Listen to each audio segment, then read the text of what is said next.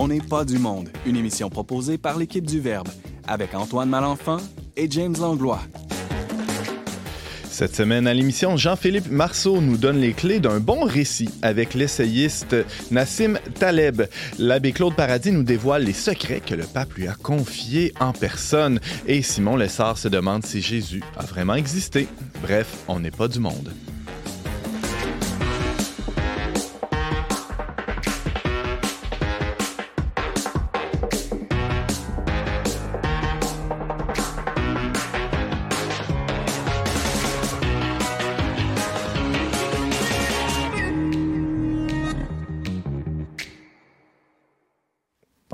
Tous, bienvenue à votre magazine Foi et Culture. Ici Antoine Malenfant en compagnie du très secret James Langlois. Bonjour James. Euh, On dévoile des secrets aujourd'hui. Je vais rien dire, je vais rester secret. Ah, Mais c'était pas la première personne qui me dit ça. Non, euh, je, je sais. C'est c'est pour ça que je me permets de, le- hein, de- Bon. de dévoiler le secret que tu as des secrets. C'est ça. je vais saigner du nez. Bye. Mais là, on veut tout savoir. Non, mais c'est un homme discret, c'est plus ça. Ah ouais. Non, mais t'es- tu sais, on- ça, ça prend beaucoup de travail pour accéder à ton, euh, Son humilité. ton- Ouais, tu pourrais dire la même chose que ton toi. jardin secret. C'est, euh, bon, ben, on parlera pas de ça. Non, c'est ça, on va hein, passer à d'autres passer- on aime beaucoup les malaises hein, ici. Alors, on a de la visite en plus euh, cette semaine. Bonjour, l'abbé Claude Paradis. Bonjour. On est vraiment content de vous accueillir dans, dans nos studios aujourd'hui. C'est une, très grande joie. Euh, on- vous étiez de passage à Québec en fin de semaine, puis là, on s'est dit, il faut, euh, faut attraper l'abbé Claude. On avait fait un reportage sur vous il y a Oui. quelques années, hein, Tout à en fait, fait, sur ouais. l'œuvre Notre-Dame de la Rue. Et là, euh, on, on poursuit la, la discussion sur le sujet. Ça va être en deuxième segment Oui. d'émission. Euh, très hâte de vous entendre sur, euh, Merci de l'invitation. sur votre apostolat. Euh, on a aussi à l'émission Simon Lessard. Bonjour, Simon. Salut Antoine, moi je suis pas très très secret comme personne. Hein? Non, non, je... t'as d'autres- qualités. On va dire ça de même.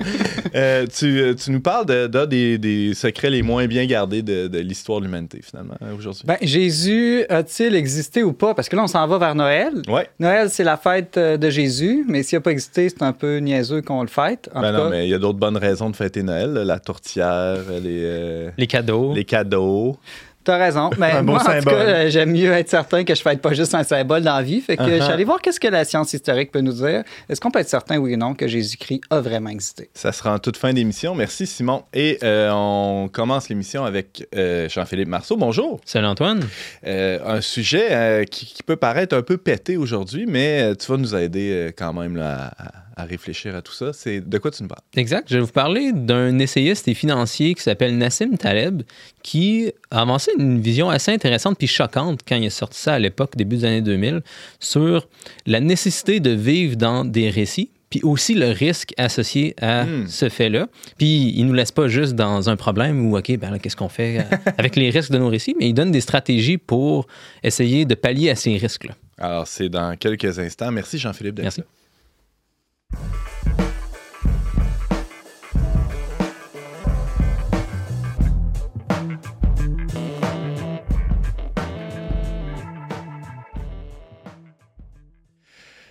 Penseur, penseur inclassable, l'essayiste Nassim Taleb est connu mondialement pour son approche originale des statistiques et de la finance. Curieusement, il s'intéresse aussi aux histoires qu'on se raconte à longueur de journée. Et oui, cet intérêt pour les récits et leurs fonctions, surtout dans nos sociétés, a tapé dans l'œil de notre chroniqueur Jean-Philippe Marceau.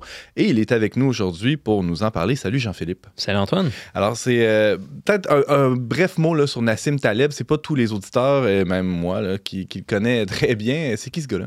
C'est d'origine libanaise. Euh, il a étudié en France, il a fini par travailler aux États-Unis beaucoup, où il est devenu très intéressé par la finance pour essayer de fonctionner bien en finance. Il s'est fasciné sur le risque, puis Hmm. sur les mathématiques du risque. Puis il a fini par développer des théories vraiment intéressantes, pas juste sur les statistiques du risque, mais aussi sur les risques qu'on peut pas quantifier. Sur le fait qu'il y a souvent des choses qui arrivent qui sortent complètement de notre euh, champ des possibilités. Pas, juste qu'on pensait que la probabilité de quelque chose était faible, mais qu'on pensait même pas qu'il peut y avoir une probabilité de cette chose-là. Et ça, ça ne s'applique pas qu'à la finance, ça s'applique à toutes les sphères de la vie. Un Exact. mariage, j'imagine, c'est plein de risques improbables. Exact.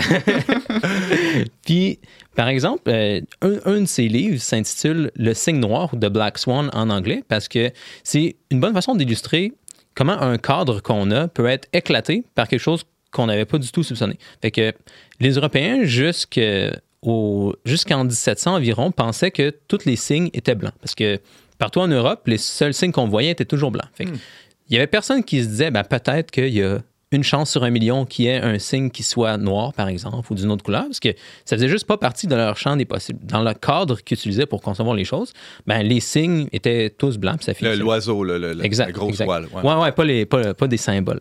Euh, puis, quand il y a Parce des. que ça s'intéresse aux symboles aussi. Aussi, c'est vrai, ça peut, être, ça peut être mêlant. Ça peut être mêlant. En anglais, c'est moins mêlant, mais en français, signe, c'est mêlant. Mais il y a des explorateurs qui ont trouvé des signes noirs en Australie, si je me rappelle bien, vers la fin du 17e siècle. Puis là, ça a été hop, un, un signe noir, quelque chose qu'on pensait pas du tout qui pouvait arriver. Fait que c'est ce genre de risque-là qui intéresse Taleb. Dans le cas des signes, c'est pas très grave, là, on, on s'entend. Et au pire, Uh-huh. on, on réécrit quelques livres de zoologie, c'est pas la fin du monde. Mais en finance, par exemple, Taleb que c'était vraiment grave ce genre de choses-là parce qu'il y a eu plusieurs collègues qui ont été complètement ruinés parce que ils concevaient les choses d'une certaine façon. Il y avait un certain cadre où certains événements pouvaient juste pas se passer. Puis ensuite, ils faisaient un paquet de probabilités pour voir, OK, je peux prendre ce genre de risque-là, mais ça devrait cadrer dans tel genre de statistiques, puis il n'y a pas de problème, je devrais m'en sortir globalement. Peut-être une chance sur mille, disons, dans les dix prochaines années que je sois ruiné, mais tu sais, c'est acceptable. Mais concrètement, les gens étaient ruinés beaucoup plus que ce qu'ils pensaient, parce qu'il arrivait souvent des signes noirs, souvent des objets qui ne faisaient pas du tout partie de leur champ de possible. Comme Bon. une pandémie mondiale, par exemple. que pas grand monde avait vu venir. Dans, euh, dans la finance, on, on- on le sait bien, là, la clé, c'est l'information. hein. Euh, bon, euh, on parle de Nassim Taleb, là, qui est un, un financier. Et- mais de l'information, il y en a des quantités Exact. incroyables qui, qui, qui- qui arrivent dans, dans l'univers. Là. On n'a qu'à penser à tous les petits événements sur la planète qui- qui arrivent. Euh, lesquels sont pertinents? Alors, pour y arriver, euh, pour arriver à se faire une tête, on, se raconte des histoires. C'est un peu ça qui, Exact. qui dit exact. Nassim. C'est ça que Nassim va, va dire. Il a observé ça en finance où il y a trop de données financières sur tout. C'est possible comme de perdre complètement la tête si tu essaies de prendre compte de tous les faits. Fait que tu n'as pas le choix de créer des histoires qui vont cadrer les faits. Puis on fait pas ça juste en finance, on fait ça partout dans notre vie. On n'a pas le choix de vivre dans des récits. Mettons, si je demandais à Antoine de me raconter c'est quoi sa journée jusqu'à maintenant? Ben, s'il commençait à me dire chaque fait qui s'est passé depuis le matin, on n'en finirait littéralement jamais. Il, il raconterait que, OK, là, quand j'ai pris conscience le matin, mon cœur a battu un petit peu, j'ai tassé un petit peu mes bras, j'ai ouvert les yeux, ah, ça pique un peu, je les ai refermés. Il pourrait passer comme une infinité de temps à décrire ça. Puis là, je pourrais aller encore plus précis que ce que je viens de Ça dire. serait là. du Marcel Proux. Là, ça Ouais, serait- ouais. Il y aurait moyen de passer une éternité là-dessus. Puis, c'est pas ça que Antoine va faire. Spontanément, sans avoir besoin de réfléchir trop, trop, il va dire ben, je me suis levé, je pensais un peu de temps avec ma famille, je me suis emmené au travail, blablabla. Il va raconter une histoire qui va condenser toute la réalité, Mm. toute l'infinité de faits, en une histoire simple qu'il peut raconter en 30 secondes, par exemple. Puis ça, on fait ça tout le temps, sans nous en rendre compte. On n'a pas le choix parce que le monde est infiniment complexe. Mais évidemment, le risque à ce genre de récit-là, c'est que des fois, on peut faire des erreurs, comme l'histoire du signe noir, par exemple. Omettre des pans de la réalité. Exact, exact. Hmm. Ou des fois, on a des simplifications qui peuvent être vraies, mais pas applicables à ce qu'on voulait vraiment faire. Nassim Taleb, un de ses talents d'écrivain, c'est d'avoir beaucoup de phrases qui restent vraiment dans la tête des personnes. Fait qu'une des choses qu'il dit sur les risques des simplifications, simplifications narratives entre autres, c'est tu ne devrais jamais traverser une rivière qui fait 4 pieds de profondeur en moyenne. Parce qu'une rivière de 4 pieds de profondeur en moyenne, peut-être qu'à un moment donné, elle fait 12 pieds, puis là, tu vas te faire attraper dans le courant et tu vas mourir. Mais c'est une simplification comme valide sous certains égards de dire que la rivière fait 12 pieds de profondeur. Ça peut être assez pour calculer le débit de l'eau dans la rivière, par exemple. Il y a un paquet de choses que tu peux faire en sachant ça, Mhm. mais c'est pas suffisant si tu veux traverser la rivière. Puis, en général, ça veut dire qu'on est pris avec un problème. On n'a pas le choix de simplifier la réalité, de créer des récits pour condenser l'infinité de faits, mais tous les récits qu'on prend vont nous rendre sujet à certains risques. Fait que, comme j'ai dit, il y a le signe noir qui n'est pas très grave, mais en finance, il y a des risques beaucoup plus graves. Où ça peut arriver dans notre vie de tous les jours, ou par exemple, peut-être un exemple classique, c'est, je demandais à Antoine de résumer sa journée. Ben, peut-être qu'il y a quelque chose, disons, que sa femme a dit ce matin, qui trouvait tout à fait anodin le matin, puis qui a complètement sorti de sa mémoire. Ça ne fait pas partie des récits qu'il utilise. Mais peut-être que dans deux semaines, il va se rendre compte, oups, finalement, euh, J'aurais dû l'écouter. ouais. Il y a des choses comme ça qui vont nous surprendre. Puis, qu'est-ce qu'on fait dans cette situation-là? On n'a pas le choix d'utiliser des récits, mais nos récits nous exposent à des risques. Fait que là, Nassim Taleb donne deux genres de stratégies pour gérer ça. De un, il dit ce qu'on peut commencer par faire, c'est être empirique, c'est-à-dire essayer de tester les limites de nos récits. Avant d'attendre de se faire surprendre par des signes noirs qui arrivent de nulle part, on peut essayer nous-mêmes de trouver les limites de nos cadres. Qu'est-ce que qu'est-ce qui pourrait montrer que la simplification que j'utilise est limitée? C'est comme ça qu'on fonctionne en science, d'ailleurs. On a une théorie, puis on essaie de trouver, ce serait quoi les endroits où ma théorie pourrait prédire quelque chose que je pourrais... Les faiblesses potentielles, par exemple. Exact, Hmm. exact. Fait que, mettons, euh, pour comprendre euh, un exemple qu'on a dit plus tôt, Antoine, avec euh, ce, que, ce que sa femme a dit ce matin, par exemple, ben, une bonne chose qu'on peut faire pour essayer de comprendre d'autres personnes, c'est de se demander où est-ce que je pourrais me tromper sur cette personne-là? On a toutes des histoires sur les personnes qu'on a autour de nous pour essayer de les comprendre puis d'interagir avec elles.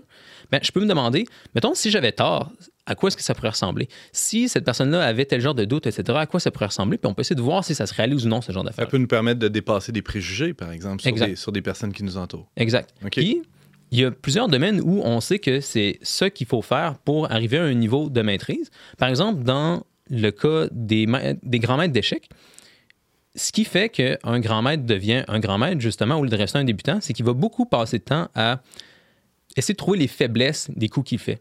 Donc, il y a une posture assez sceptique pour essayer de trouver, OK, si je fais tel genre de coup, à quel genre de risque est-ce que je m'expose? Versus les gens qui sont plus débutants aux échecs, ils vont avoir tendance à s'emballer un peu sur le positif, à essayer de penser à c'est quoi les bonnes choses qui pourraient arriver si je faisais tel ou tel coup.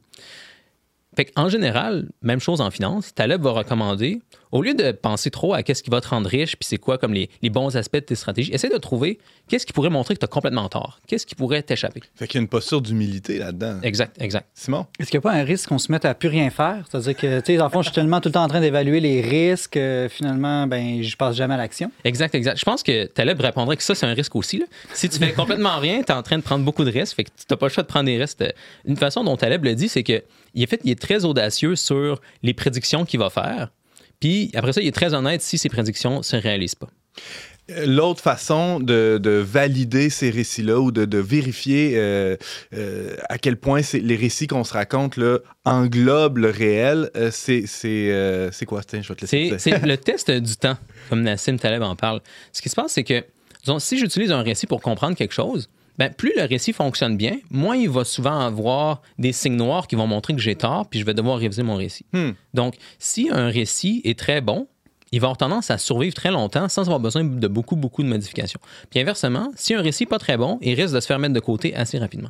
Par exemple, ça fait des années qu'on sait que la meilleure patate frite à Québec, c'est chez euh, Ashton, Ashton ou je sais pas trop. créer un débat. euh, ça, ça fait des, des- des décennies, ben, il y a peu de chances qu'il euh, arrive quelque chose qui détrône cette, cette donnée-là ou cette histoire-là dans les prochains mois. Exact, exact. Même Taleb prend un genre d'analyse qui permet de voir, je pense, de façon assez convaincante, même intuitivement, je vais vous le dire parce que vous allez trouver que c'est vrai, là, que on dirait la durée de vie d'une entité non périssable est directement proportionnelle à sa vie actuelle.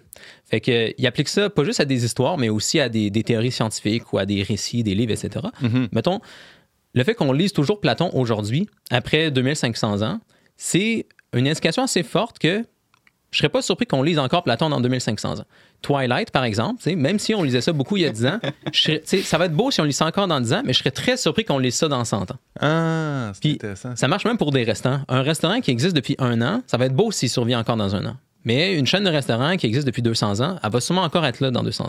Wow. Je viens d'avoir un texto. Ashton nous envoie des frais frais gratuits. Euh, Il y, a, il y a des récits, ben, tu parlais de Platon, mais il y a d'autres récits aussi qui ont bien traversé l'épreuve du temps, Jean-Philippe. Exact. Ben, Nassim Taleb, c'est un chrétien euh, orthodoxe assez dévoué qui pratique tous les jeûnes, etc. Parce que il voit que le récit chrétien survit depuis 2000 ans, qui, qui, qui se répand, qui permet aux gens de vivre dans un cadre solide où ils n'auront pas trop souvent des signes. Ben, ça arrive toujours des signes noirs, veut pas, mais ça arrive moins souvent que si les gens avaient d'autres récits. Fait que c'est c'est- c'est une façon étonnante un peu de défendre le christianisme, le fait que c'est Mm. c'est un récit qui fonctionne bien, puis on n'a pas le choix de vivre dans, un récit, donc Taleb opte pour celui-là. Wow. Euh, Est-ce que l'athéisme a un récit? C'est quoi? On vient de rien puis on va nulle part? C'est ça leur Ben, récit? En fait, c'est c'est intéressant. Taleb ne dit pas exactement des, ça sur l'athéisme, mais il dit des choses similaires sur euh, des, des récits scientifiques modernes, parce que l'athéisme, ça reste une histoire. Là. Comme tu dis, c'est une histoire, disons, qui vient comme quoi euh, les choses sont apparues, on ne sait pas comment, avec le Big Bang. Après ça, il y a des lois qui ont fait leurs effets sur l'énergie, puis là, ça s'est condensé en, en particules, en atomes, etc., jusqu'à l'évolution aujourd'hui. Fait qu'il y a quand même un récit dans cette histoire-là. Mais Nassim Taleb raconte que, vu que ce récit-là, il n'est pas très, très vieux, on ne devrait pas s'attendre à ce qu'il survive encore très, très longtemps. Hmm. Veut pas le récit scientifique moderne comme quoi le progrès va nous, va, va nous sauver par des moyens très techniques? Ça a juste quelques centaines d'années. Puis même à ça, c'est pas répandu à l'entièreté de la planète non plus. Versus, si tu prends des récits comme le, le christianisme, le judaïsme, même l'islam, des récits qui sont très, très vieux, il y a beaucoup plus de chances qu'ils soient encore là dans 1500 ans Hmm. que les récits scientifiques modernes. Fait que Taleb est assez euh, sceptique là, quant à la, la, du- la durabilité du discours qu'on- qui, qui est assez dominant euh, aujourd'hui, là, que ben, pour se sauver de la crise écologique, de la crise de sens, de la crise, de toutes les crises qu'on vit, ben, il faut juste comme, investir plus dans les technos, puis euh, Ouais. ça va tout régler. Il, il- il est critique de ça, si je comprends. Ouais, ouais, une, une phrase drôle qui dit c'est si jamais un scientifique n'est pas d'accord avec ta grand-mère sur un sujet, tu devrais peut-être écouter ta grand-mère parce que ta grand-mère a survécu plus longtemps que le scientifique. Puis d'habitude, elle va porter des idées qui sont beaucoup plus vieilles que les idées du scientifique. Wow. Euh, je vois dans tes notes, euh, il y a une autre phrase, euh, je pense que c'est de lui, hein, pas tout ce qui arrive arrive pour une raison, mais tout ce qui survit survit pour une raison. Ça, Exact, c'est un exact, peu le- exact, l'idée du restaurant aussi qui survit de- de- depuis un bon bout de temps. On a des bonnes raisons de croire que, exact. que- qu'il va être pérenne. Jean-Philippe Marceau, c'était fascinant. On peut lire ton texte sur le sujet sur leverbe.com. Je rappelle que tu es éditeur pour le blog de Symbolic World et chroniqueur régulier à On n'est pas du monde. Merci beaucoup. Merci à vous. Alors, restez avec nous. Après la pause musicale, l'abbé Claude Paradis nous dévoile les secrets que le pape en personne lui a confiés.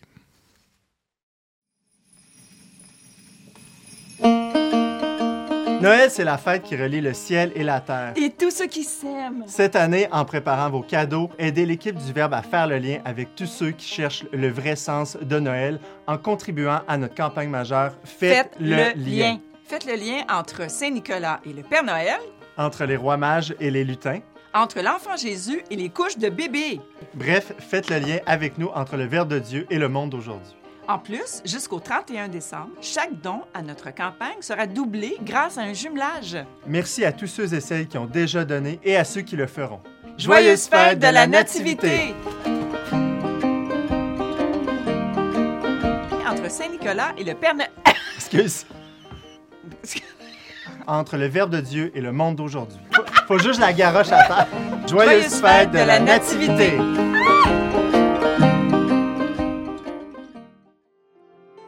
Je me demande si notre chum Gandhi se serait pas déjà battu dans la rue. Rien qu'une fois quand il était petit cul. Ça a l'air qu'il a jamais fait ça. Même affaire pour Mère Teresa. Pour eux, la violence, c'est le cancer. Comme le silence devant la misère. Puis moi, je me demande si mes batailles seront de grande ou de petite taille, mais peu importe la sorte, si je dois me battre, ce sera pas avec mes pattes, car les mots ont de loin les plus gros points. Parmi toutes les meilleurs boxeurs américains, moi c'est la voix de la raison. Écoute-la donc. De toute façon, à chaque fois que tu fais le con, c'est la voix de la raison ramène à maison parce qu'elle t'aime à fond. La voix de la raison.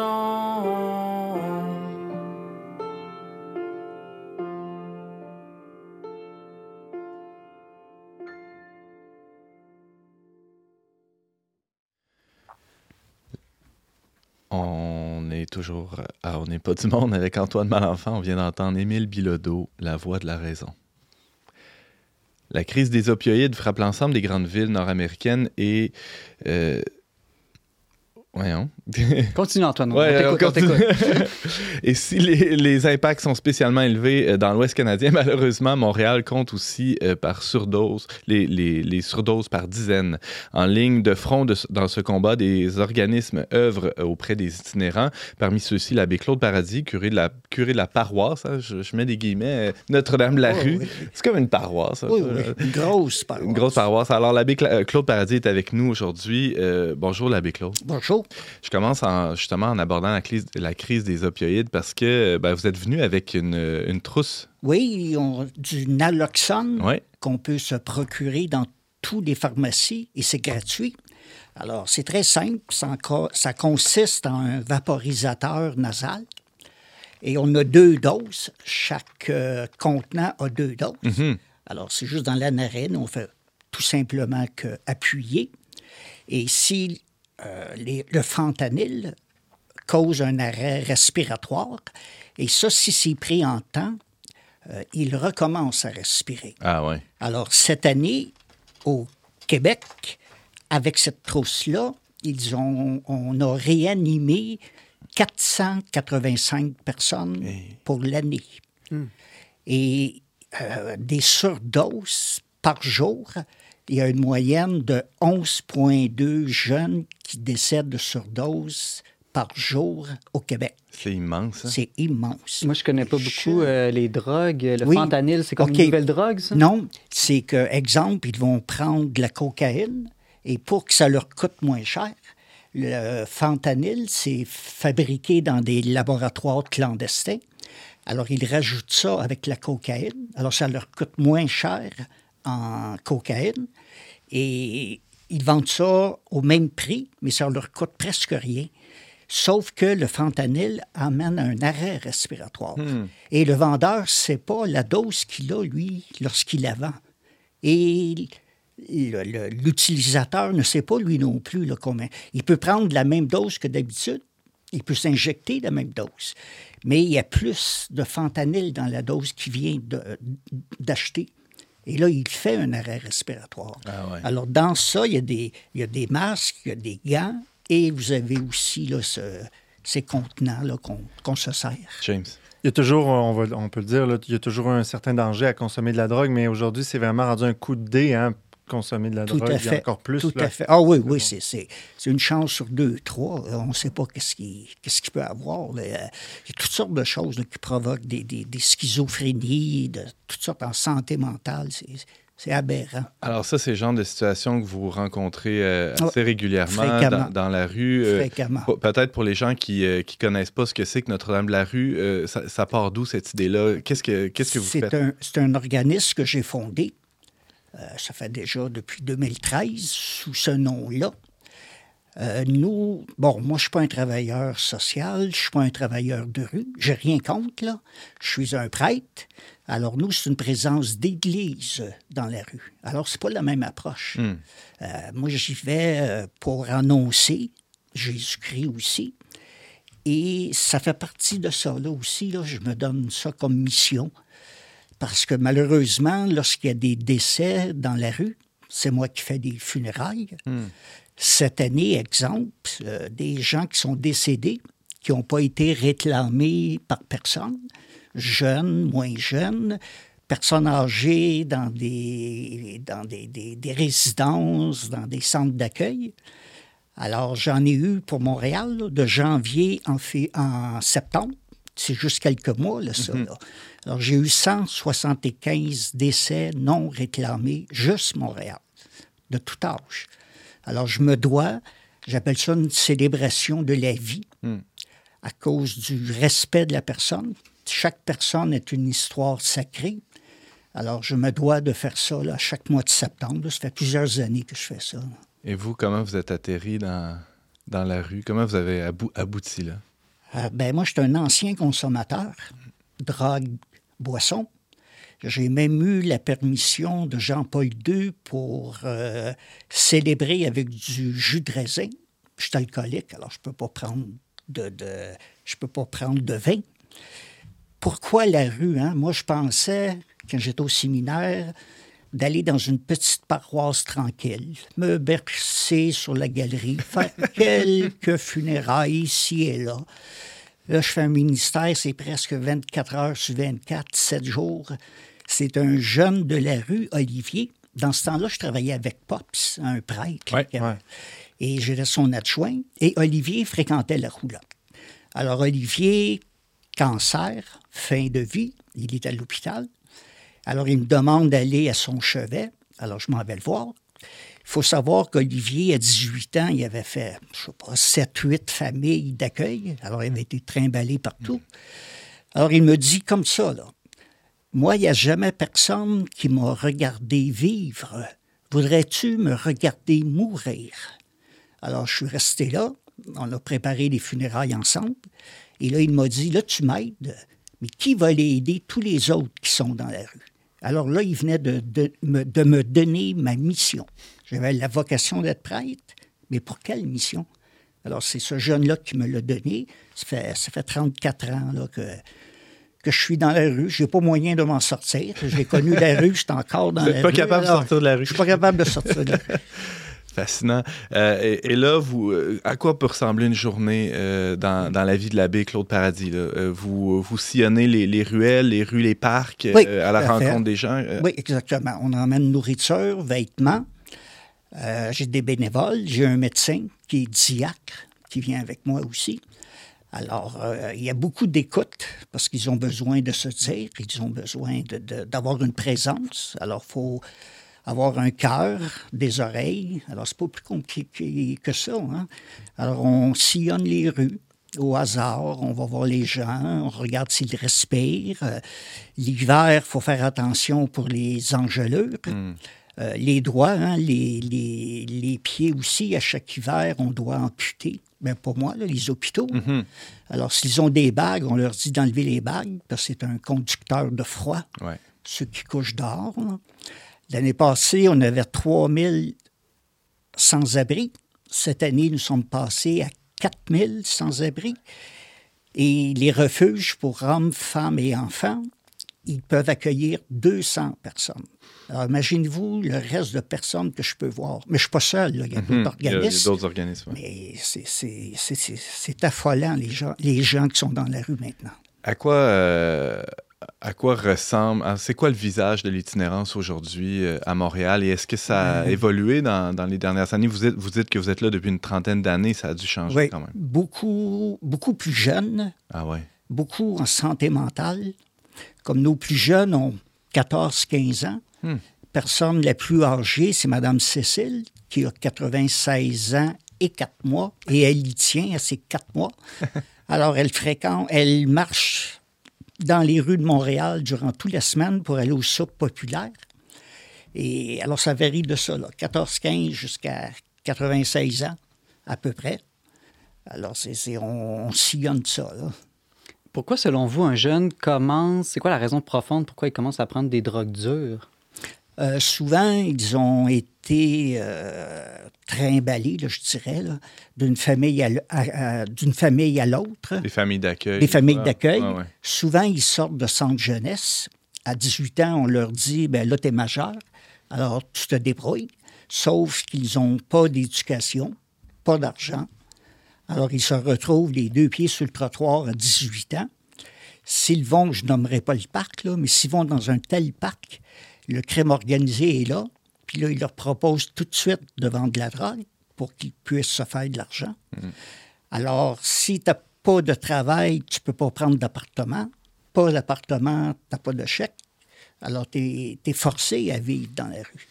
Alors, et les jeunes, à cause de leur vécu, commencent sur la drogue dure maintenant, ouais. Et c'est très rapide, là. Je disais en introduction, l'abbé Claude Paradis, que vous avez eu une, une bonne tape dans le dos euh, dernièrement. Euh, Oui, vous, oui, avez oui, ren- oui. vous avez rencontré quelqu'un de spécial qui vous a, qui vous a encouragé dans, dans ce ministère-là. Euh, C'est le pape François en personne. Oui. Racontez-nous comment ça s'est passé. Ah, c'est toute une histoire, ça. Euh, la télé franco-allemande a fait un reportage sur moi et qui a intrigué le Vatican. Alors, euh, le Saint-Père a demandé à son journaliste en chef de la francophonie d'entrer en contact avec moi. Alors, on a parlé 45 minutes par euh, téléphonique, l'entrevue. Et là, il a fait un reportage dans l'Observatore Romano Ah oui. que le pape a lu. C'est le journal du Vatican, le Le journal, journal officiel. du Vatican, Ah oui. c'est ça, c'est le journal officiel du Vatican. Alors, après cette lecture-là, le Saint-Père a demandé à me rencontrer. Il faut le faire, hein, tu sais. Je il me semble que je ne suis pas grand-chose. Le pape te demande. Lorsque le cardinal. Moi, ça m'est jamais arrivé, par exemple. hein, Vous, les gars, Ah, non? Moi, pas encore. Non, mais J'attends encore ça- l'appel. là. Ça fait au moins 30 ans que je connais le cardinal Lacroix, puis il m'annonce ça. Il dit, Hey, tu me niaises. Oh, le pape veut me voir. Je ne le croyais pas. Je, je- je le connais très bien, le cardinal Lacroix. Mais c'était vrai. Alors, je l'ai rencontré à Québec, euh, dehors, et on a parlé. Premièrement, il est arrivé. Habituellement, les papes arrivent en grosse limousine. Lui il est arrivé en petite Fiat. Il y a eu de la difficulté à sortir de la Fiat. Le cardinal Lacroix est assis à l'arrière, que lui aussi il a eu de la difficulté à sortir. de- Ça faisait un drôle d'image, là. Alors, le pape, il, il s'est assis dans son fauteuil. Je me suis approché vers lui. J'ai fait une génuflexion. Et là, il m'a pris par les coudes pour me relever. Alors, on a parlé de la rue, parce que lui faisait ça aussi hein, dans son pays. En Argentine. oui. Oui. Alors là, je lui ai dit qu'à Montréal, on avait beaucoup de Premières Nations. Hmm. Alors là, ça sonnait des cloches et il était ici pour ça. Alors, il s'est informé beaucoup. Durant son voyage durant cet son été. voyage ouais, cet ouais. été. Alors, il s'est informé beaucoup, comment ça se passait, qu'est-ce que je faisais, qu'est-ce que bon. Et il m'a dit en français, il m'a dit, euh, vous êtes un enfant de l'Église, continuez à acclamer, euh, non, continuez à prononcer la, la- la parole de Jésus-Christ en acte. En acte, pas en parole, en acte. Et il m'a donné la permission de faire des, des, des confirmations par les gens de la rue, pénitenciers, tout ça, là, et de, de- donner des bénédictions apostoliques aussi. Il m'a donné euh, cette possibilité-là. Là, il m'a béni, et il a béni par l'entremise, il a béni tous les jeunes de la rue. Alors, ça donne un second souffle, hein, tu sais, quand le pape te dit ça, euh, c'est l'Église qui te confirme là, dans ton ministère. là. C'est- vraiment grand. là. C'est- Oui? Vous parlez d'un second souffle. Est-ce que ça vous arrive euh, justement quelquefois d'être découragé par la situation? là? Euh, des fois, je dis, je fais un métier dans la désespérance, là, presque. Mais non, je me donne beaucoup de temps de prière. Si je veux aller euh, annoncer Dieu dans la rue, il faut que je le possède moi-même. Alors, je fais de l'adoration avant d'aller dans la rue. Je prie durant ma journée. Et là, je pars, je vais dans la rue. Euh, des fois, les gens me disent, ben comment tu fais? Ça fait 34 ans. Comment tu fais ça? Je vais vous avouer quelque chose aujourd'hui que j'ai rarement dit, c'est que c'est égoïste de ma part. Je ne suis, pas- je suis pas bon, je suis égoïste. Quand j'arrive chez moi, je suis tellement comblé par l'amour de ces jeunes-là qu'ils me donnent. C'est égoïste, mon affaire. Alors, dites pas que je suis bon, que je suis ci. je suis égoïste, point. Alors, c'est une des raisons que je fais ça aussi. là. C'est sûr que c'est ça, ça m'apporte de grandes joies. Alors, je ne désespère pas. Une question que je me pose souvent Oui. parce que je vis au centre-ville, puis il m'arrive souvent que des gens me demandent de l'argent, là, des gens de la rue. C'est quoi la meilleure chose à faire, la meilleure attitude? Est-ce que c'est de leur en donner, même si on pense qu'ils vont l'utiliser pour s'acheter de la drogue? Des fois, je me dis juste au moins de leur sourire. euh, Oui. Peut-être c'est moi aussi qui est égoïste qui ne veut pas leur donner de l'argent. Euh, moi, c'est très rare que je vais donner de l'argent. Je les invite avec moi au restaurant. S'ils me, demandent de l'argent et que je leur en donne, après ça, ce qu'ils font avec, ça me regarde plus. Je me retire. Moi, j'ai donné. Alors, c'est eux dans leur pleine conscience. là. Mais c'est très rare que- j'en donne. Mais ce que vous dites, de leur sourire, ce qui est important le plus, c'est de leur demander leur prénom. Parce que dès qu'ils se nomment, ils deviennent tout à coup quelqu'un. Et ça, c'est important. Wow. Mais en plus, aujourd'hui, hein, on- c'est rare qu'on, de plus en plus rare qu'on traîne de l'argent liquide sur nous. Est-ce que ça, Hey! ça doit causer un problème pour eux? là? Énormément, ils ont, lorsqu'ils quittent, ils ont de moins en moins d'argent. On a tous des cartes. Et quand c'était la pandémie, euh, il, euh, il recevait de l'argent, mais il ne pouvait pas aller à l'épicerie acheter des choses parce que les épiciers ne prenaient pas l'argent comptant. Il fallait payer par carte. Alors, même s'ils avaient d'argent, ils ne pouvaient pas se nourrir pareil. C'est un peu fou, hein? Mais c'était ça, c'était comme ça. Peut-être le plus simple, ça serait que tu donnes ta carte de crédit. C'est ça, simplement. Simplement. All euh, il nous reste deux petites minutes, euh, l'abbé Claude Paradis. Euh, votre spécificité en tant que... Vous avez commencé en disant « je suis pas travailleur social oui, En tant que prêtre, est-ce que ça vous arrive de célébrer des sacrements justement avec les gens de la rue, les, des confessions, des messes avec eux? Je fais toujours des messes dans la rue, je fais des confessions dans la rue, on fait de l'adoration dans la rue. Ah. Une fois, à une communion, il y a une prostituée qui s'est approchée, qui, que moi je connaissais, puis pas mal tout le monde connaissait. Là. Alors, lorsque je lui ai donné la communion, je lui ai dit Voici le corps du Christ. Et elle m'a répondu C'est le seul corps qui me respecte. Hmm. Alors, on apprend des leçons, deux autres. là. C'est le seul corps qui me respecte.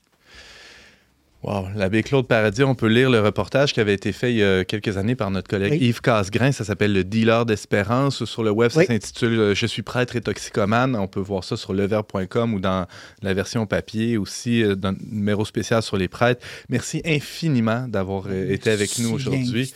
Et on, invite les gens, s'ils veulent contribuer ou aider Notre-Dame de la rue, il y a ça sur le diocèse. Oui, oui, tout à fait. On tape ça. notre... on donne des reçus d'impôts. On émet des reçus d'impôts. Génial. Merci beaucoup, l'abbé Claude. Merci. On fait une petite pause musicale et tout de suite après, Simon se questionne sur l'historicité de Jésus.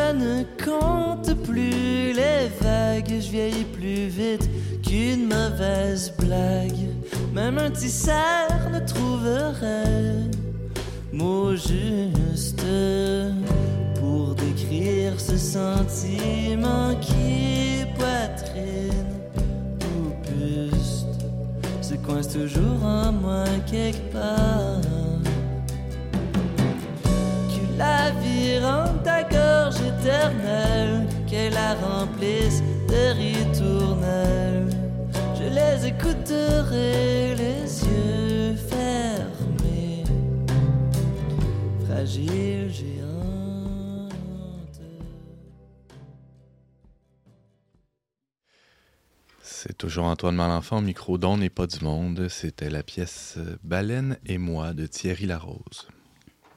À l'approche de Noël, la fête de la naissance de Jésus, est-ce qu'il est raisonnable de remettre en doute son existence historique? Jésus n'est-il euh, qu'un beau mythe, une invention euh, de quelques auteurs religieux, ou a-t-il vraiment marché sur notre terre il y a à peu près 2000 ans? Pour en discuter, on a avec nous notre chroniqueur Simon Lessard. Bonjour Simon. Salut Antoine. T'es pas historien, toi? Non. je suis capable de lire des historiens et d'en faire une petite synthèse en 12 minutes. Je suis capable de lire des livres, par contre. Exactement. C'est bon. Alors, dans une chronique précédente, Simon, tu nous avais euh, démontré l'existence de Dieu. Euh, là, tu vas nous démontrer l'existence de Jésus. C'est pas un peu la même affaire ou. Euh, C'est quand même différent. Une tâche plus simple, peut-être. Jésus est Dieu, puis ça, ça pourrait être l'objet d'une autre chronique. Est-ce que Jésus est vraiment Dieu? Aha. Mais en tout cas, Jésus, c'est aussi un homme, un vrai homme euh, qui aurait selon les chrétiens, marché pour vrai il y a 2000 ans dans la terre euh, en Palestine. Mhm. Et puis, je pense que c'est une bonne question, là, quand même, de se demander euh, c'est-tu vrai, cette histoire-là, ou c'est-tu juste un mythe? C'est pas, une- c'est pas juste une question pour ceux qui croient pas, là, qui disent Ah, Jésus n'a pas existé, mais même comme croyant, on, on Comme- devrait se la poser. Comme croyant, je pense que c'est important de, de se la poser, surtout à notre époque où le scepticisme règne sur toutes les questions religieuses en général, et surtout parce que le christianisme prétend être une religion fondée historiquement, un fait, dans un fait historique. Un Hein? événement. Un événement, et cet événement-là, c'est une personne, Jésus-Christ, euh, qui a vraiment existé, qui a vraiment enseigné, qui a fait des miracles, qui est mort et qui est ressuscité. Donc, si tout ça n'est pas arrivé, euh, tout s'effondre d'une certaine manière. Euh, Saint Paul dit si le Christ n'est pas ressuscité, notre foi est sans valeur. Mais on pourrait dire s'il n'est pas ressuscité, c'est certain qu'il n'est pas né non plus. là. Donc, Noël aussi est totalement. la fête de Noël est, est sans valeur. Ouais, ou plutôt, ouais, c'est ça, inversement. S'il n'est pas né, impossible qu'il qu'il n'est pas ressuscite. ressuscité, Ah ouais, exactement. Je te donne un, un autre anecdote. Antoine, il y a un intellectuel français sceptique athée, Jean, euh, Paul-Louis Couchou, un jour qui a dit à Jean Guiton Ah, moi, je crois tout dans le credo des chrétiens, sauf trois petits mots. Sous Ponce Pilate. C'était très, très futé. Parce que dans le fond, ce qu'il est en train de dire, ben, c'est un beau mythe qui donne sens à la vie, le christianisme, mais pas avec les mots sous Ponce Pilate. Parce que qu'est-ce que ça veut dire, ça? Ça veut dire que Jésus aurait vraiment existé à une époque précise, Hmm. dans un lieu précis. Donc, il ne voulait pas de cet aspect très incarné et historique du christianisme. Bon, justement, faisons un, un petit saut dans l'histoire. Ça, cette idée-là que le Christ euh, est une invention ou n'aurait pas existé dans l'histoire, euh, est-ce que ça a une histoire, cette idée-là? Mais ça, c'est un des premiers arguments, je dirais, euh, euh, qu'il faut euh, regarder sérieusement. Mm. En fait, c'est que quand on étudie l'histoire de ce que les gens ont pensé du Christ, avant le 19e siècle, il n'y a personne de sérieux qui a prétendu que Jésus n'existait pas, y compris les adversaires du christianisme. Donc, c'est plutôt au 19e siècle qu'il y a une, une trollée d'intellectuels qui n'étaient pas des historiens, ça c'est important de le mentionner, qui étaient plus des idéologues, qui s'appelaient eux-mêmes euh, les mythistes de la thèse du mythe, en fait. Et puis, euh, et puis ces gens-là ont développé l'idée que, bof, euh, avec quelques arguments, euh, que peut-être j'ai- ils ont voulu semer le doute, en fait. C'est quoi leurs arguments? ben, euh, en fait, c'est pas des gros arguments. C'était plutôt de, de relever, bon, il y a des contradictions dans les évangiles, des petites contradictions à certains endroits. Il n'y a pas beaucoup de preuves en archéologie, mais en même temps, les archéologues vont dire, ben oui, mais tu trouveras jamais un bâtiment qui prouve l'existence d'une personne pas très connue euh, il y a 2000 ans. Mhm. C'est- C'est très rare de démontrer l'existence d'une personne par l'archéologie.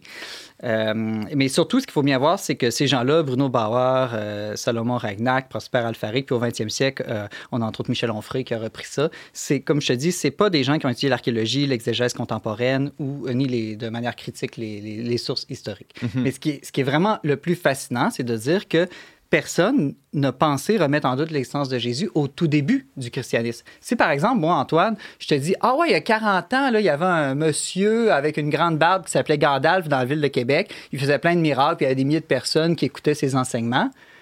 Ben là, les, les gens aujourd'hui dans la ville de Québec pourraient facilement dire ben voyons, nous on, on était là, ou mes, vit- ou on mes vit là. parents étaient Ouais. là, ou mes grands-parents étaient là, puis euh, on n'a jamais entendu parler de ça. Tu fabules. C'est fabule, ouais. Or, on n'a pas ça dans les écrits euh, des, des premiers opposants du christianisme.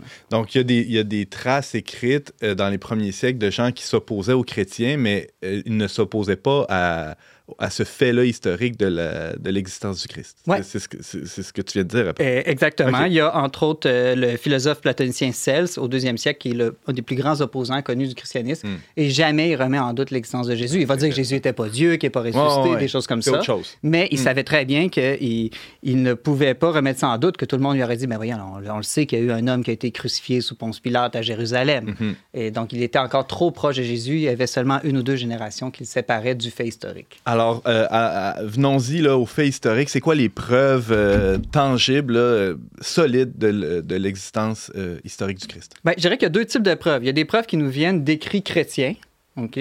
Puis il y a des preuves qui nous viennent d'écrits non chrétiens. Évidemment, moi, je trouve ça encore plus intéressant Ben de oui. commencer par les preuves d'écrits non chrétiens. Parce que les gens vont dire, ah, ben, c'est sûr que les chrétiens, eux, ils, ils ont tendance à vouloir que Jésus À existe. leur salade, là. Mais même là, les preuves des écrits chrétiens sont très, très, très solides. là. Un Mm. historien sérieux ne peut pas les, les- les écarter. Qui sont-ils? Euh, ben, par exemple, Tacite. Tacite, c'est un historien sénateur romain né en 58. Euh, donc, lui, il mentionne plusieurs faits historiques relatifs au Christ, dont son exécution par le supplice romain de la croix. Donc, dans ses annales, il va dire que Jésus a existé euh, au temps de Ponce Pilate, donc qui était pr- préfet en Judée en, en l'an 26 à 36. Donc, je te le cite, là, il dit Ce nom de chrétien leur vient de Christos, Christ, que sous le euh, principat de Tibère, le procurateur Ponce Pilate avait livré au supplice, le supplice étant la croix ici. On a Flavius Joseph, lui c'est une des sources les plus connues. Ouais. Flavius euh, Joseph, c'est un historiographe juif né autour de l'an 37 et lui a travaillé pour l'empereur romain Vespasien. Et il parle non seulement de Jésus dans ses écrits, mais aussi de Jean-Baptiste, de Jacques, l'apôtre ou le frère de Jésus. Et puis dans son, recueil le plus connu, Les Antiquités juives, qu'il a rédi- rédigé autour de l'an 93-94, il parle de Jésus comme d'un sage. Évidemment, lui, il n'était pas chrétien. Puis il ajoute, ce qui est très intéressant, sa conduite en parlant de Jésus était juste et on le connaissait pour être vertueux. Et un grand nombre parmi les Juifs et les autres nations devinrent ses disciples. Pilate le condamna à être crucifié et à mourir, mais ceux qui étaient devenus ses disciples continuèrent de l'être. Il disait qu'il leur était apparu trois jours après sa crucifixion et qu'il était vivant.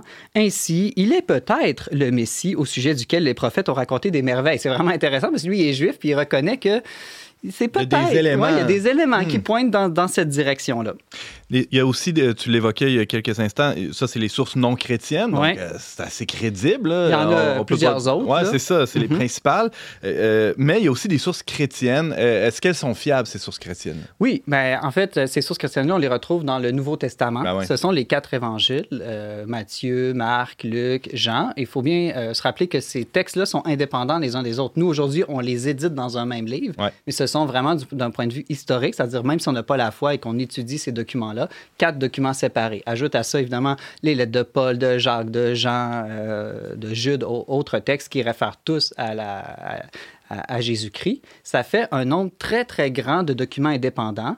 Qui n'ont pas la même source, là, qui, qui, qui- Donc, qui ont- des auteurs qui sont apparus différents. à des moments différents dans l'histoire. ça? Exactement, avec des processus de rédaction Ouais. qui peuvent être complexes, mais qu'on on doit faire une critique interne, voir est-ce que ces documents-là sont fiables. Quand on les lit, c'est ça, c'est très intéressant, on se rend compte que sur à peu près tous les autres faits, la majorité des faits qui vont rapporter, euh, les lieux, les temps, euh, les guerres, euh, toutes sortes de faits culturels, ben, ils sont exacts. Et ça, c'est très intéressant parce que la science archéologique aujourd'hui n'a trouvé aucun fait en terre de Palestine qui contredit les évangiles. Ah ouais. Elle n'a pas découvert tout ce que dit les évangiles. Ouais. Elle a peut-être trouvé la, la piscine de Bethsaïde, par exemple. Ça, il paraît que ça a été découvert récemment. Mais à chaque fois qu'elle fait une nouvelle découverte, ça vient toujours confirmer. Hmm. On dit entre autres que Luc, hein, Luc qui était un historien un petit peu plus précis, hein, d'ailleurs, il commence son prologue de son évangile en disant qu'il a recueilli plein de documents, puis qu'il fait un peu... euh, il va faire son historien en rapportant la, la- la vie de Jésus. Ben, l'évangile de Luc... Il aurait travaillé au verbe, c'est un bon journaliste. Exactement. Ben, euh, les archéologues disent que c'est un, des, un de ceux qui est les plus précis. Ouais. Et donc, ça, c'est intéressant en archéologie de dire qu'il n'y a rien qui a été découvert qui allait euh, dire que c'est un tissu de mensonges ou de fables, ce qu'on trouve euh, dans, dans- dans les évangiles. En histoire, pour démontrer l'existence d'un fait ou l'existence d'une personne, ça peut être Hitler, ça peut être Napoléon, ça peut être euh, Jules César, ça nous prend généralement plusieurs documents crédibles Ouais. qui sont convergents. Et, euh, et quand, quand on atteint ça, on peut atteindre une vraie certitude. Euh, L'histoire est une vraie science, qui, a- qui est euh, dans un sens différent, mais une vraie science dans le sens qu'elle peut atteindre des certitudes. Euh, les camps de concentration nazis ont vraiment existé. Et c'est pas parce qu'il y a une petite objection quelque part qu'on peut remettre en doute les, les- les très nombreux documents qui prouvent leur existence. Euh, Simon Lessard, euh, tu nous parles de l'existence historique de, Jésus. Évidemment, on entend des, objections. Euh, on l'a un peu abordé tantôt, mais peut-être se pencher un peu là-dessus. Il n'y a pas un risque que ça a été une espèce de complot. Je parlais des évangiles qui, ont émergé de différentes sources. Peut-être ce monde-là, ils se sont parlé, puis ils se sont dit on va faire une histoire qui se tient, qui a de l'allure, qui est crédible, puis on va inventer de quoi pas pire. la thèse complotiste, Euh, je trouve qu'elle n'est pas très rationnelle, euh, euh, comme la plupart des thèses complotistes d'ailleurs, et je pense qu'il faut être cohérent. Si on ridiculise des complotistes, je sais pas, au niveau des vaccins, au niveau des élections américaines, au niveau des hommes lézards pédophiles qui gouverneraient le monde, peu importe le complot que vous préférez, il ne faut pas ridiculiser ces gens-là, puis après ça, soi-même adhérer à une forme de thèse complotiste aussi sur l'existence de Jésus-Christ. D'abord, ceux qui ont prétendu que Jésus-Christ avait existé, qu'il avait fait des miracles, qu'il avait des enseignements euh, merveilleux, euh, ces gens-là sont tous morts martyrs quand même, torturés à mort. Généralement, quand on ment, quand on crée un complot, c'est pour en tirer des avantages, pas pour finir torturé. Déjà, ça, le fait que euh, non seulement les apôtres, mais aussi les, pendant les premiers siècles, quand même, presque le nombre de martyrs est, est énorme, c'est déjà un signe que ces gens-là, au moins, ils croyaient fermement euh, comme s'il l'avait vraiment vu puis avait vraiment connu euh, cet homme-là. Euh, je pense à Saint Thomas là, qui a traversé la moitié de la planète pour se, se retrouver en Inde, transpercé de flèches ou de je sais pas trop. C'est quand même fallait y croire. Oui, exactement. Et puis, euh, généralement, sous la torture, c'est plutôt l'inverse. On, va finir par avouer des crimes qu'on n'a même pas faits, des mensonges. et, euh, on va, se mettre à dire des mensonges pour éviter d'être torturé. Hmm. Euh, et là, c'est pas juste que, mettons, on aurait la moitié du monde qui ont dit Ah, c'était pas vrai, Jésus n'a pas existé. Non, on n'a aucun écrit d'aucun chrétien qui aurait admis sous la torture que Jésus n'était pas, n'avait pas, existé. Il y en a peut-être qui ont dit ah, OK, je vais dire que j'y crois pas mais qu'est-ce qu'il voulait dire par j'y crois pas? C'est-à-dire que je n'adhère pas à ses paroles et non pas à son existence comme personne humaine. Euh, alors, est-ce qu'on peut euh, fêter Noël euh, sans, avoir peur de se tromper, Simon? Oui, oui, je pense que historiquement, il est absolument certain, en tout cas toutes les sources que j'ai vérifiées, aucun historien, archéologue sérieux qui remet en doute l'existence de Jésus. C'est-à-dire, on peut remettre en doute peut-être le jour de la naissance, là, on peut peut-être discuter là-dessus, mais encore là, il n'y a personne qui va pouvoir prouver qu'il n'est pas né un 25 décembre. Il y a mhm. moins de chances sur 365 que ce soit arrivé. puis non seulement que certains que Jésus est né, mais aussi qu'il était juif, qui s'appelait Jésus, qui était reconnu comme le Messie par des disciples, qui a attiré des foules par son charisme extraordinaire, qui a fait des enseignements à contre-courant euh, et qui a été, comme on l'a dit tout à l'heure, crucifié à Jérusalem euh, par ordre de Ponce Pilate autour de l'an 33. Euh, peut-être que ce qu'il faut davantage se poser comme question, c'est qui était cet homme qui a existé? Est-ce qu'il était vraiment Dieu comme il le prétendait? Euh, est-ce qu'il était vraiment le Messie que les Juifs attendaient? Ça, ça pourrait être l'objet d'une autre chronique parce que la science historique peut aussi aborder cette question-là. C'est pas dès qu'on est dans le domaine du surnaturel ou du miracle, c'est pas vrai que la science, on n'est plus du tout euh, qu'on évacue la science. Euh, si quelqu'un a de fait fait un miracle, s'il a marché sur les eaux, si le frère André a vraiment, par l'intercession de Saint Joseph, guéri des personnes, il y a des moyens de vérifier si c'est arrivé ou pas dans l'histoire. Alors, ce que tu es en train de dire aussi, c'est qu'on on ne devrait pas distinguer le Jésus historique du Jésus de la foi, euh, Simon. Il y a un peu de ça. Je pense que c'est une fausse distinction. Euh, dans le fond, euh, il s'agit de la même personne, mais d'un rapport différent à cette personne-là. Donc, toute l'histoire fonctionne, on pourrait dire, par mode de foi, c'est-à-dire la science historique, par mode de foi humaine. Euh, personne de vivant aujourd'hui, par exemple, Antoine, a connu Jules César, Napoléon, ou même le premier ministre du Canada, Wilfrid Laurier. Je pense qu'il n'y a plus personne de vivant qui a pu le rencontrer. on n'a même pas de photo de lui. Mais comment on connaît l'existence de ces personnes-là? on, on, le sait avec certitude grâce à la foi en des documents historiques crédibles. On croit des sources. Exactement. Mm. Donc, euh, même de, ce point de vue-là, tout le monde croit à l'existence d'une personne passée depuis un certain temps. Mhm. La foi, au sens de la foi divine, la vertu théologale de foi, c'est pas la croyance en un autre Jésus que celui des historiens. La foi, c'est de croire aux paroles de Jésus, à sa révélation ou à ses promesses, et puis de lui faire confiance au point que toute notre vie soit engagée selon selon ce qu'il nous a dit, ce qu'il nous a promis.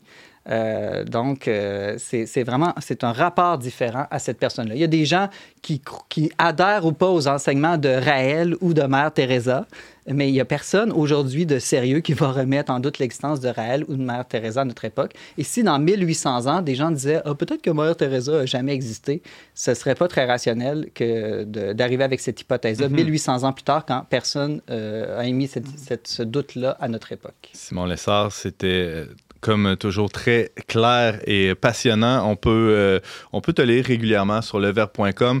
Tu répondais pour nous aujourd'hui à la question est-ce que Jésus a vraiment existé dans l'histoire? La réponse courte, c'est oui. oui, merci. Avec certitude. Merci, Simon.